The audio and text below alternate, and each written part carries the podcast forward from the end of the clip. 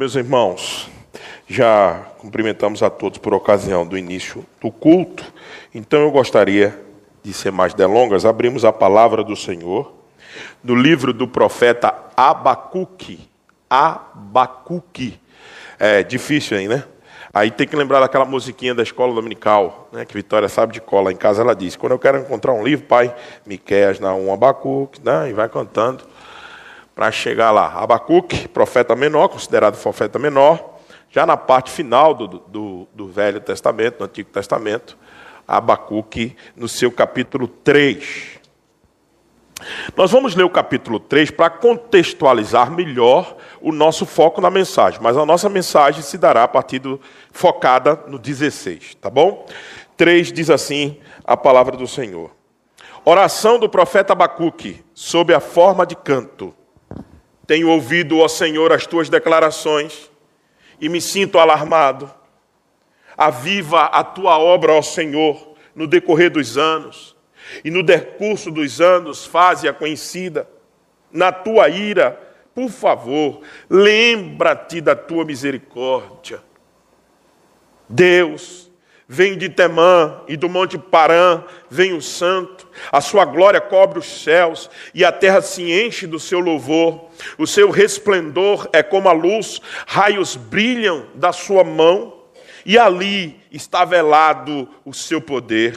Adiante dele vai a peste e a pestilência segue os seus passos. Ele para e faz tremer a terra olha e sacode as nações. Esmigalha-se os montes primitivos, os outeiros eternos se abatem, os caminhos de Deus são eternos.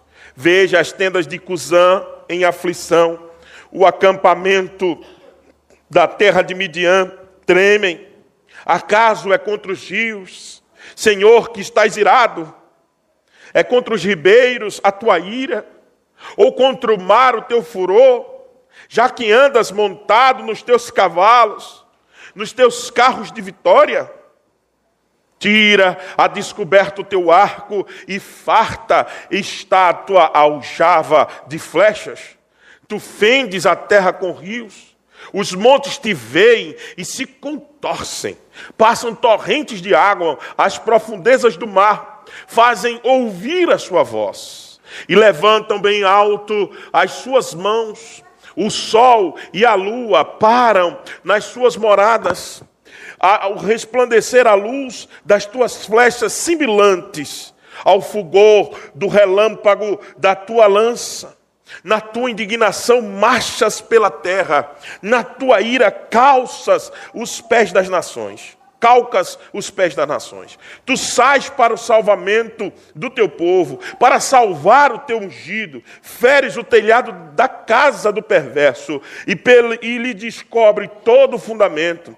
Transpassas a cabeças do guerreiro do inimigo com as suas próprias lanças, os quais, como tempestades, avançam para te destruir, me destruir me destruir.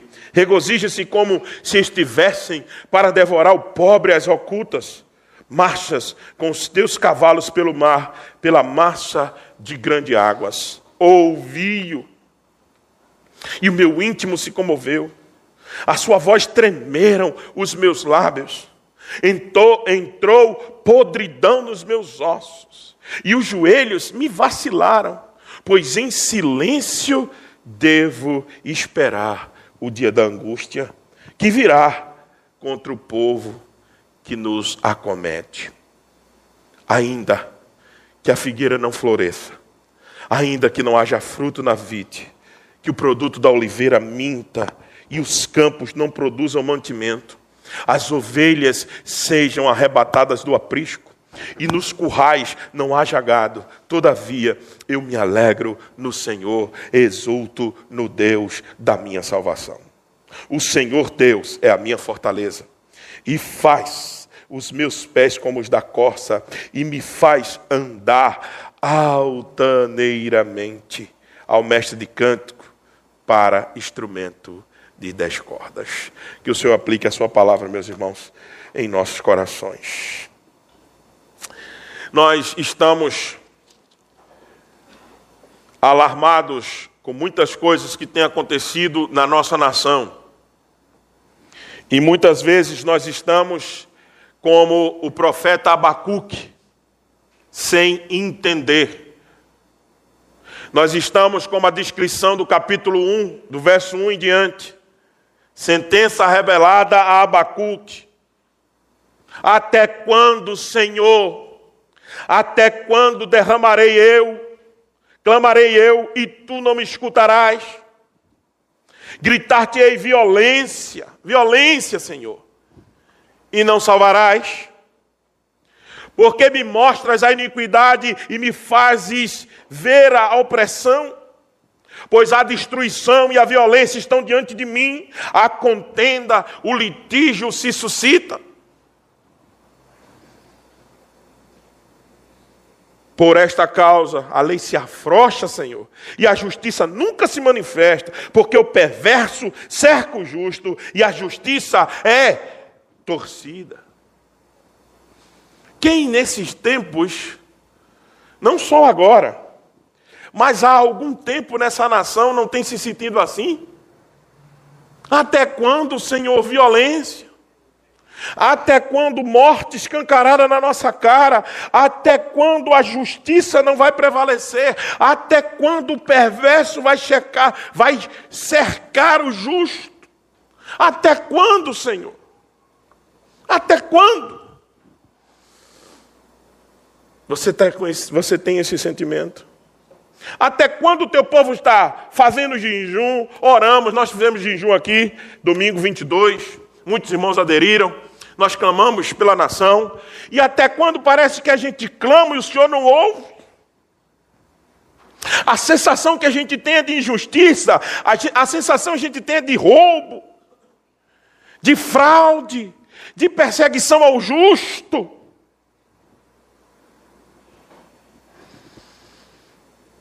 Mas eu queria, no raciocínio de Abacuque, neste livro, junto com este raciocínio, chegarmos no ápice do final dele, que é onde está a resposta para nós.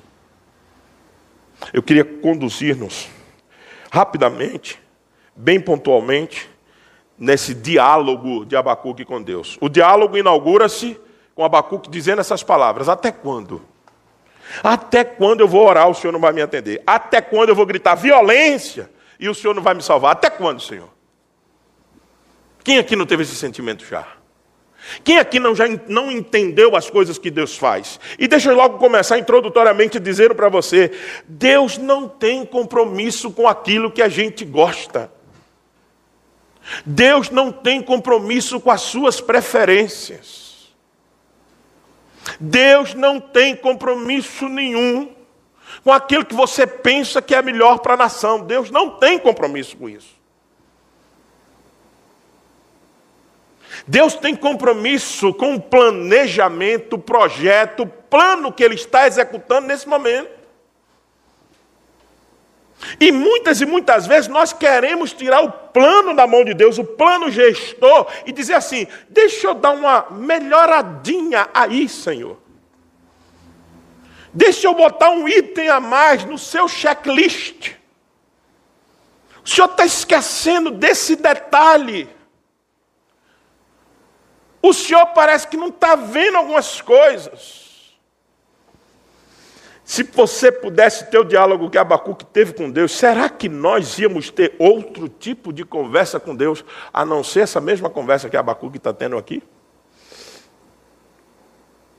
Agora se prepare para a resposta que Deus lhe dará. Olha o que Deus disse a Abacuque: Vede, entre as nações olhai, maravilhai-vos e desvanecei porque realizo, eu realizo em vossos dias obra tal que vós não crereis, quando vos for contada. O problema é que a dimensão da obra do Senhor é muito grande. A dimensão do que Deus está fazendo é maior do que a nossa percepção. É por isso que nós ficamos assim, porque a nossa, divisão é, a nossa visão é limitada. A nossa, a nossa visão não enxerga 15 metros à frente. A nossa visão, meus irmãos, não é a visão de Deus. É isso que Deus está dizendo. Eu estou realizando obras que vocês não podem compreender. Eu realizo em vossos dias obra tal que vós não crereis quando vos for contada. Pois eu que suscito os caldeus. Ah, não, Senhor. Caldeu, você sabe o que é caldeu, meu irmão? Os caldeus, Senhor, o Senhor vai usar os caldeus. Sabe quem é caldeu? Caldeu é um exército mais maligno que existia na terra. Ele, o exército dos caldeus, ele não tinha satisfação de matar. Ele gostava de trucidar, cortar em partes a pessoa, colocar as vísceras para fora. Caldeus era desse jeito. Não, mas uma flechinha não. Uma flechinha é pouco. Tem que cortar a cabeça. Tem que dividir o corpo em partes. Uma flechinha para matar uma... Não, não, não. Veja o que Deus está dizendo aqui para Abacuque. Sou eu que estou levantando os caldeus, nação amarga e impetuosa. Eles não perdoam. Com os caldeus não tem isso. É para matar mesmo. É para trucidar. Deus está dizendo assim: sou eu que estou fazendo isso. Eu, eu mesmo, eu. Então aprenda, Deus não tem compromisso que isso vai lhe agradar, não. Deus não é um animador, um entretenimento, ou um, ou um, um, um palhaço de picadeiro para estar tá limando a nossa vida, não. Não. O Senhor é o Deus todo soberano, todo poderoso, criador dos céus e da terra. E ele pergunta a nós, como pergunta a Isaías: Vocês estavam aonde quando eu lancei o fundamento da terra? Onde é que vocês estavam? Se vocês sabem mais do que eu, cheguem para mim, façam a demanda de vocês, Isaías 41, 21. Digam o que está aperreando vocês aí. Agora faça o seguinte: quando vocês vierem para cá, vocês falem das coisas antigas e digam o que vai acontecer no futuro, porque eu sou Deus e sei das coisas do passado e o que vai acontecer no futuro. Se vocês sabem, vocês vêm discutir comigo. O problema é que quando as coisas apertam, a gente quer ser Deus. O problema é que quando a gente não entende certas coisas, a gente quer o controle do jogo, do plano. E Deus está dizendo: não, eu estou fazendo coisas que vocês não vão entender nunca. Eu estou levantando caldeus, nação amarga e impetuosa, que vai marchar pela largura da terra. Sabe o que é isso? Eles vão, sabe, uma, uma vassoura varrendo a largura da terra, é o seguinte: de uma ponta a outra, os caldeus vão vindo assim, ó. E eu vou levantar eles diz o Senhor, e vou usá-los. Eles são pavorosos. Olha, quem está dizendo, quem está dizendo, ô pastor, onde é que o senhor tirou? Claro, a gente faz uma análise histórica, mas Deus está dizendo quem é, são eles. Nação amarga, impetuosa, são pavorosos e terríveis. Eles põem medo mesmo. Deus está dizendo, eu vou usá-los. Os seus cavalos, os cavalos deles são mais ligeiros que existem do que o leopardo. Os cavalos deles são mais treinados, eles vêm passando por cima com o cavalo, com tudo. Mais ferozes do que lobo ao amanhecer. Os seus cavaleiros que se espalham por toda parte, sim, os seus cavaleiros chegam de longe, voam como águia que se precipita a devorar. Você está entendendo a cena? Deus está dizendo assim: eu vou levantar o pior exército do mundo mesmo contra vocês. E eu vou trazê-los, eles são impetuosos. Eles não brincam em serviço. O cavaleiro deles são como água, os cavalos correm muito velozes. Eles escarnecem os reis, os príncipes são objeto do seu riso, riem-se de todas as fortalezas, porque amontou a terra, as tomam, então passam como passam o vento e seguem. Fazem-se culpados este cujo poder é o seu Deus.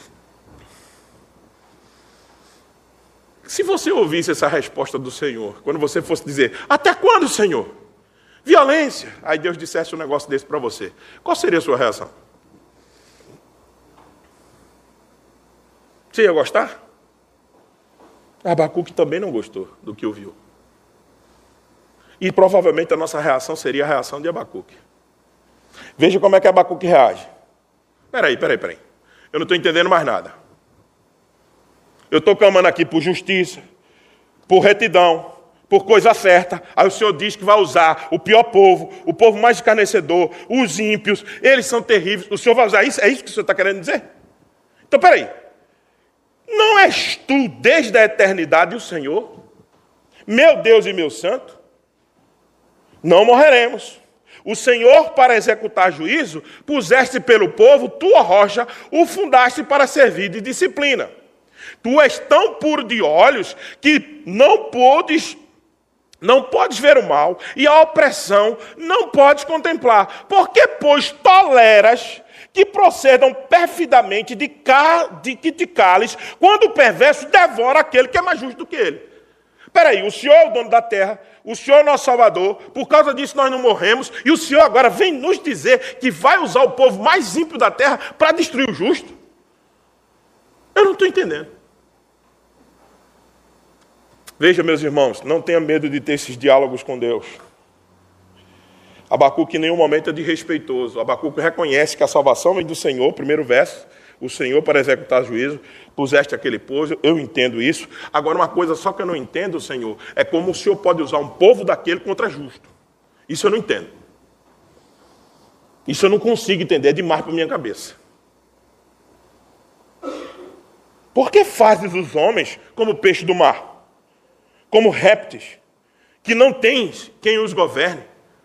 Por quê? O senhor não dá domínio sobre essas pessoas, não?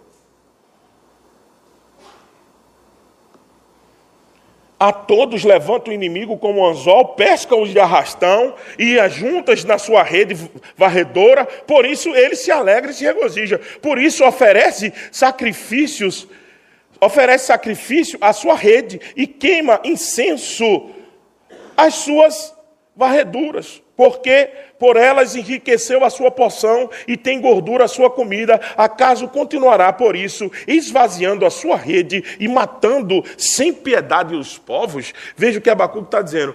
O Senhor está dizendo que eles vêm como um arrastão, e aí é por isso que eles cultuam a rede dele, cultuam a varredura, eles não cultuam o Senhor, o Senhor vai usar a quem não cultua o Senhor, a quem não tem temor do Senhor.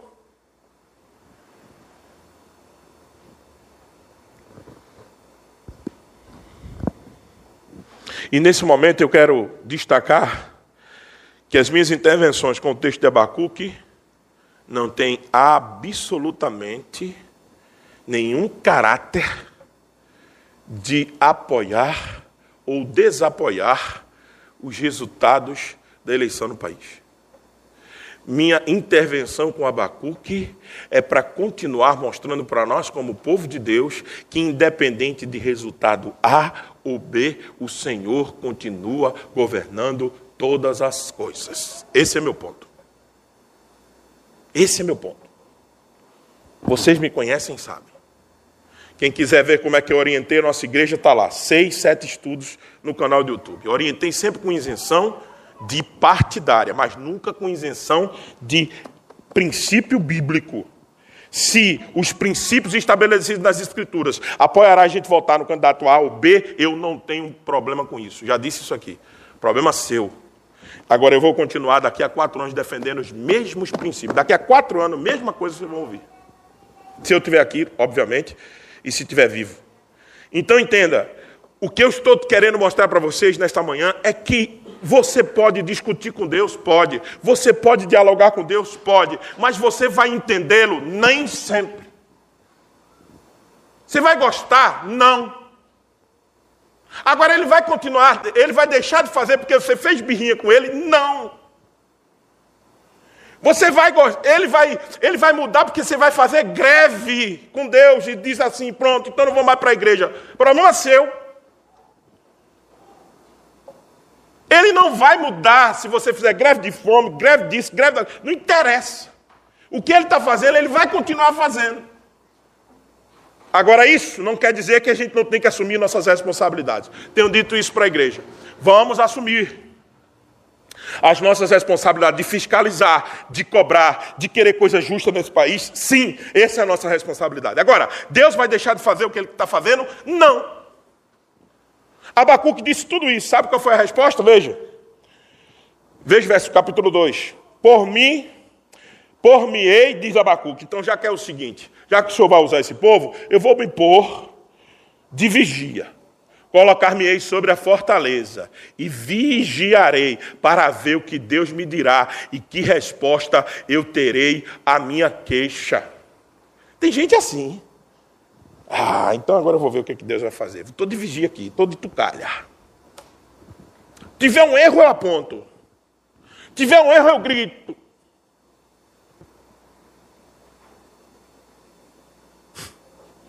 Ah, como o seu Deus, se você pensa assim, é pequeno. Nosso Deus é grande demais para queremos enquadrá-lo na maneira como a gente pensa. Abacuque disse: Vou sentar e vou ficar aqui, ó, só olhando, ó. Se alguma coisa tiver, eu vou fazer minha queixa. Aí sabe o que o Senhor disse? Respondeu: O Senhor lhe disse. Escreve a visão. Grava na tábua aí, para que possa ler até quando quem passar correndo. Porque a visão ainda está para cumprir-se no tempo determinado, mas se apressa para o fim e não falhará. Se tardar, espera porque certamente virá e não tardará. Eis o soberbo, sua alma não é reta nele, mas o justo viverá pela fé. Esse é o ponto da nossa pregação de hoje. O tema é: o justo viverá pela fé. O justo não vive por aquilo que ele entende. O justo não vive porque ele desconfia que Deus está errando a mão. O justo não fica melhor ou pior porque ele está chateado com modos operantes de Deus. Não. O justo não vive pelas circunstâncias que movem esse mundo. O justo vive por fé. E fé é a certeza, diz Hebreus capítulo 1, verso 11, 11, verso 1. É a certeza, a convicção de fatos que se esperam, a certeza daquilo que não se vê.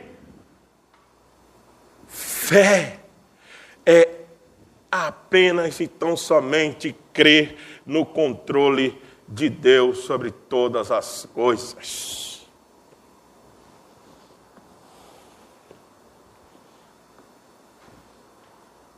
E alguém pode estar dizendo assim, mas pastor, esse é um discurso muito isentão. Não é mesmo. O discurso de isentão é daqueles 32 milhões de pessoas que não foram votar. Esses são os isentos. São responsáveis por se omitir num momento tão importante da história da nação. Eu fui lá, eu orientei a igreja e fui lá e fiz o meu papel. Não me considero isento. Agora, eu sou pastor, sou pregador, e o profeta tem compromisso de anunciar a palavra. E a palavra diz que, independente de qualquer coisa, o Senhor continua no governo, comandando. Você pode entender, pode não entender, pode gostar, pode não gostar. O justo viverá pela fé. O soberbo não. Veja o verso 4. Eis o soberbo. Cuidado, Abacuque, para não ir para a soberba. É isso que Deus está dizendo. Cuidado. Você lamentar com Deus, questionar a Deus, trocar ideia com o Senhor em oração. Amém. Mas cuidado com a sua soberba de querer mandar no que Deus tem que fazer. Por fim da força, você querer mudar as coisas do só força do seu braço, ir para a luta, sim, vá para a luta. Quer protestar? Proteste. Eu já disse isso no meio da semana. Proteste, faça o que você quiser. Agora saiba, nada vai mudar se Deus não permitir e não agir para que isso aconteça. Assim como o vinho é enganoso, tão pouco permanece o arrogante. Cuidado, Deus está dizendo assim: cuidado para você não estar tá na arrogância, viu, Abacuque? Cuja gananciosa boca se escancara como sepulcro. Cuidado no que vocês falam. É sepulcro diante de Deus. É como a morte que não se farta. Ele ajunta para si todas as nações e congrega todos os povos. Ele é o dono de todas as nações. Ele congrega todos os povos. E aí o Senhor acaba o capítulo 2 para a gente focar no capítulo 3, para partirmos para as aplicações. Calma, Deus agora vai dizer assim: Não levantarão, pois todos estes contra ele um provérbio, um dito zombador. Dirão, verso 5: Ai daquele que acumula que não é seu, e daquele que a si mesmo se encarrega de penhores. Não se levantarão de repente os teus credores, e não despertarão os que hão de abalar. Tu lhes servirá de despojo, visto como despojastes, despojaste as muitas nações, todos os mais povos te despojarão. Deus está falando isso para quem agora? Você tem que entender que palavra é essa que está sendo dirigida para quem? Para Israel?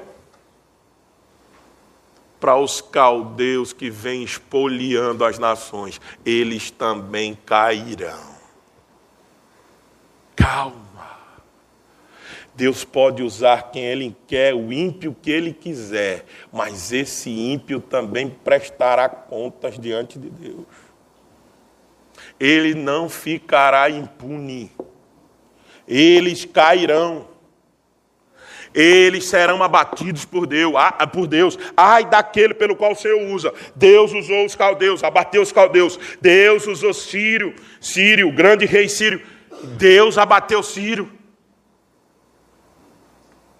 Ele usa quem quer, quando quer, na hora que quer. Agora também há. Por quê? Por quê? Por causa da responsabilidade humana.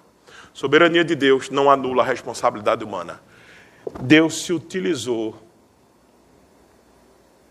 do pecado dos irmãos de José quando venderam-os como escravo. Mas os irmãos de José pagaram por isso. Pagaram com fome e foram ainda, por misericórdia, ajudados pelo próprio irmão que venderam. Judas traiu Jesus. Jesus precisava ir à cruz, soberania divina. Judas traiu Jesus, responsabilidade humana. Mas Deus cumpriu o seu propósito de matar o seu filho na cruz do Calvário, pagando o preço do nosso pecado. Esse é nosso Deus. Esse é um Deus que você não vai compreendê-lo totalmente. Esse é um Deus porque, por mais que você prescrute, você não o entenderá. Completamente não. Completamente não. Vamos para o capítulo 3 então. Acabou-se aqui o diálogo. Deus disse: calma. Viva pela fé e eu vou destruir também aqueles que eu estou usando. Calma aí. Não, vou ficar impune não. Estão fazendo mal na nação? Estão. Estão perturbando a nação? Vão ser abatidos. Serão. Questão de tempo. Questão de tempo. Se não se arrependerem, se não encontrar lugar de arrependimento, serão abatidos. Fiquem tranquilos com isso. Deus os julgará. Todos que estão fazendo mal. Todos. Todos os que estão fazendo mal e tem muita gente fazendo mal nessa nação. Muita gente. E serão abatidos. Agora, o final do capítulo 3, o capítulo 3 em si, é a oração resposta de Abacuque. Se lembra? Inaugura o capítulo 1, Abacuque reclamando. Deus responde, Abacuque responde a Deus, Deus responde a Abacuque. Agora a resposta de Abacuque final é o capítulo 3, ele responde em forma de, de cântico. Veja que Abacuque entendeu, e no, do verso 2 até o verso 15, ele faz uma descrição reversa de como os caldeus viriam. Viriam nos seus cavalos, viriam é, é, como resplendor, como a luz que raia nas suas mãos, velados de poder. Ele vai descrevendo tudo isso. Mas só que ele não diz agora que são os caldeus, são quem? Deus. Abacuque está dizendo: é o Senhor então que vem nos cavalos, é o Senhor então que vem usando os caldeus, é o Senhor. Ele pega aquela visão da guerra do capítulo 2, capítulo 1, e agora ele transporta para Deus e diz assim: então é o Senhor que vem. Mas ele chega no verso 16, e ele diz assim: ouviu, ouviu, e o meu íntimo se comoveu. Ouviu e o meu íntimo se comoveu. As suas vozes tremeram os meus lábios, entrou a podridão nos meus ossos, e os joelhos me vacilaram, pois em silêncio devo esperar o dia que virá contra o povo que acometeu, que me acomete, que nos acomete. O justo viverá pela fé, e a primeira coisa que nós, da grande lição de todo esse diálogo no final do capítulo 3, é que A fé do justo sabe esperar. A fé do justo não pode se precipitar. A fé do justo não pode se acomodar, é verdade. Ela tem que dar resposta àquilo que ela está vivendo, mas ela não pode se precipitar. Veja o que Abacuque diz: em silêncio devo esperar o dia da angústia, que virá contra o que neles acometem. É difícil os nossos dias, são, são terríveis, são, são meio tenebrosos, são também. Agora, nesses dias, o que nós não podemos perder como elemento de fé é a espera naquilo que Deus está fazendo. Espere, espere e você verá. Espere e você verá como ele salvará o seu povo. Salvará de quê? Talvez até vindo, voltando, restaurando a sua igreja, sim, amém mas salvando, salvando do vexame que nós podemos dar com a nossa fé pequena, meus irmãos, do mau testemunho. Uma coisa que nós deveríamos temer ao Senhor era dar mau testemunho na hora da nossa perseguição. Que a gente não negue quando nós fomos perseguidos. Que a gente não retroceda quando a nossa fé estiver em teste. Que a nossa fé espere, espere confiadamente. Esse é o primeiro ponto. No final de Abacuque 3, a fé espera, mesmo no tempo de angústia. A fé tem a característica de esperar. Agora veja o verso 17 e verso 18. Ainda que a figueira não floresça, nem haja fruto na vide, o produto da oliveira minta, e os campos não produzam mantimento, as ovelhas sejam arrebatadas do aprisco, e nos currais não haja gado, todavia eu me alegro no Senhor, exulto no Deus da minha salvação. Além de ter a fé cristã tem que ser uma fé que espera, a fé cristã não deve se guiar por vistas. Nós cantamos aqui, essa paz que sinto em minha alma não é porque tudo me vai bem, não olhe as circunstâncias, não, não, não.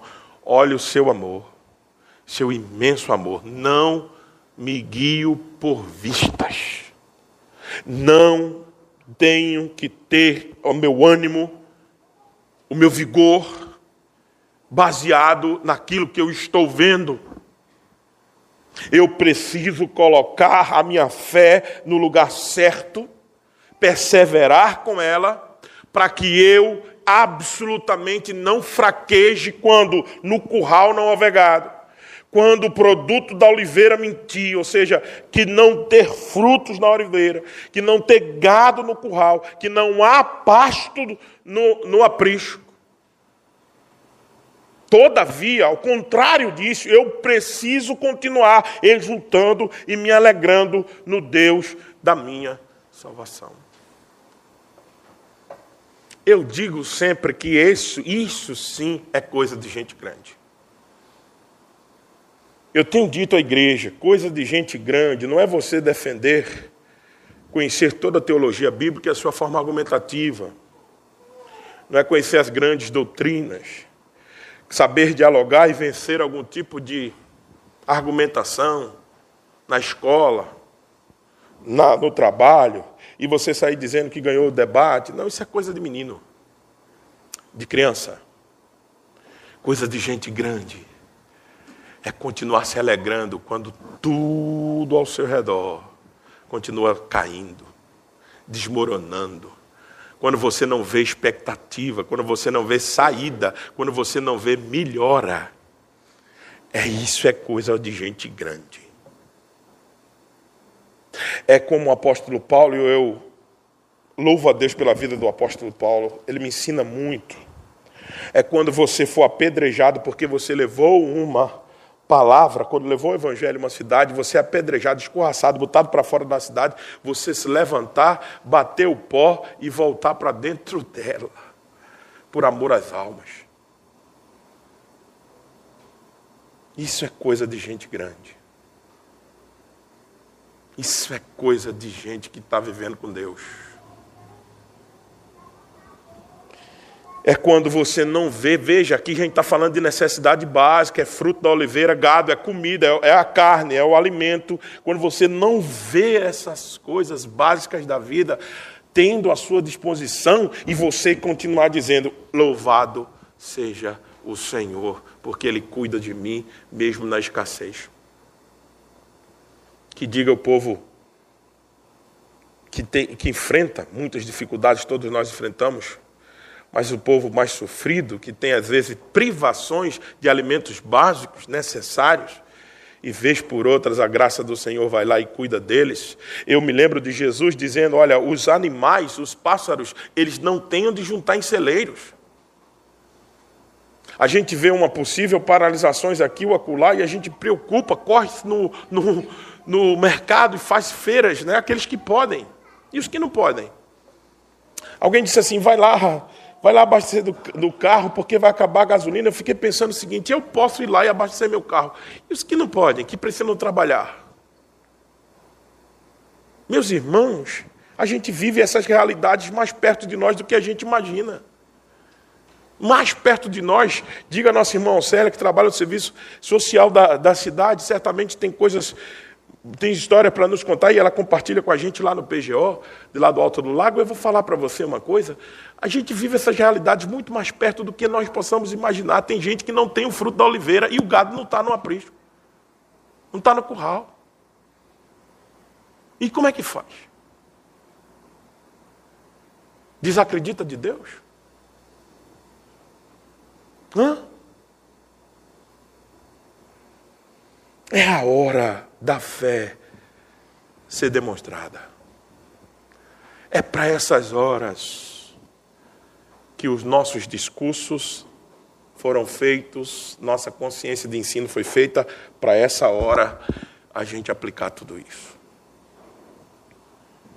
Me lembro uma cena que nunca me sai da cabeça, cena do reverendo Osias Cardoso. Hoje está lá no Pará, os irmãos conhecem nossa igreja aqui, ora por ele. E já ajudou como foi possível. No enterro do seu filho, cemitério do parque, ele disse assim: agora é a hora de eu juntar todas as mensagens que eu falei sobre esperança, glória eterna e final e aplicar na minha vida, enterrando meu filho de 22 anos de idade. Tem momentos na vida nossa que é para experimentar nossa fé. Lembra-se de Abraão, filho da promessa. Deus vai e pede, mata, sacrifica. -o. Abraão sai e vai lá e vai matar Isaac. Não mata porque Deus intervém. Isso é fé. Isso é a certeza, a convicção do que eu não estou vendo, mas eu sei que Ele está no controle. É a convicção de fatos que se esperam, a certeza de coisas que se não veem. Isso é Hebreus 11, 1 aplicado na prática. E por fim, terceira característica da fé. O justo viverá pela fé. Primeiro, uma fé que espera, uma fé que não se baseia nas circunstâncias e uma fé que tem conhecimento do seu objeto. Veja o verso 19, Abacuque não está entendendo, Abacuque não sabe, Abacuque está meio perplexo ainda, porque Deus está usando os caldeus, Deus disse, o justo viverá pela fé, escreva numa tábua, para que todo mundo que esteja passando veja, o justo viverá pela fé. Veja, Martim Lutero despertou a reforma protestante, que a gente comemorou segunda-feira agora, passada, Martim Lutero despertou o grande avivamento da igreja, ou ele não, o Espírito Santo, através dele, despertou o grande avivamento da igreja por causa de Abacuque, capítulo 2, verso 4, citado por Romanos 1, 17. Quando ele se encontra com esse texto, ele entende e diz: não é pela penitência que eu faço, não é a quantidade de oração que eu vou, não é porque eu esfrego o chão dos mosteiros, não é porque minha mão está cheia de sangue. Tem passagem que Martim Lutero disse que a mão estava cheia de sangue, de tanto se esfregar para ver se limpava o seu pecado. Não é por nada disso. Não é pelo que eu faço, é por Ele. É a fé dele, nele. É por isso que Abacuque diz: O Senhor Deus é a minha fortaleza. Depois de toda essa discussão, de todo esse diálogo, de todas essas coisas que a gente não entende, você precisa continuar afirmando: eu também, o Senhor Deus é a minha fortaleza e faz os meus pés como os das corças e me faz andar altaneiramente. Louvado seja Ele por isso, meus irmãos. É Ele que me faz andar altaneiro, é Ele que me faz os pés sobre as costas. As costas parecem que pulam os obstáculos, já viu? Uma coça corre livremente. É Ele que me faz andar com os pés como uma corça e andar altaneiramente. Porque Ele, Ele é o objeto da minha fé. A minha fé está concentrada nele, não no que eu estou vendo, não no cenário tenebroso que talvez esteja esperando pela igreja de Cristo. Não mesmo. Não é isso que deve guiar a nossa existência. O Senhor nosso Deus é a nossa força, é a nossa fortaleza. Que o Senhor nos ajude. Não sabemos o que acontecerá no nosso país, não mesmo. Os sinais são sombrios. Há expectação por uma paralisação geral amanhã. Mas e daí? Há rumores de fraude, intervenções, anulações. Mas e daí? Meu Deus e o seu Deus está fazendo coisas grandes que nós não podemos entender. E nem vamos gostar, hein? Deus não tem compromisso com seu gosto pessoal. Não mesmo. Isso é soberania, é deixar ele ser Deus. Deixe Deus ser Deus. Ele age como ele quer. Agora, eu posso, com a minha responsabilidade, criticar, protestar, denunciar, posso.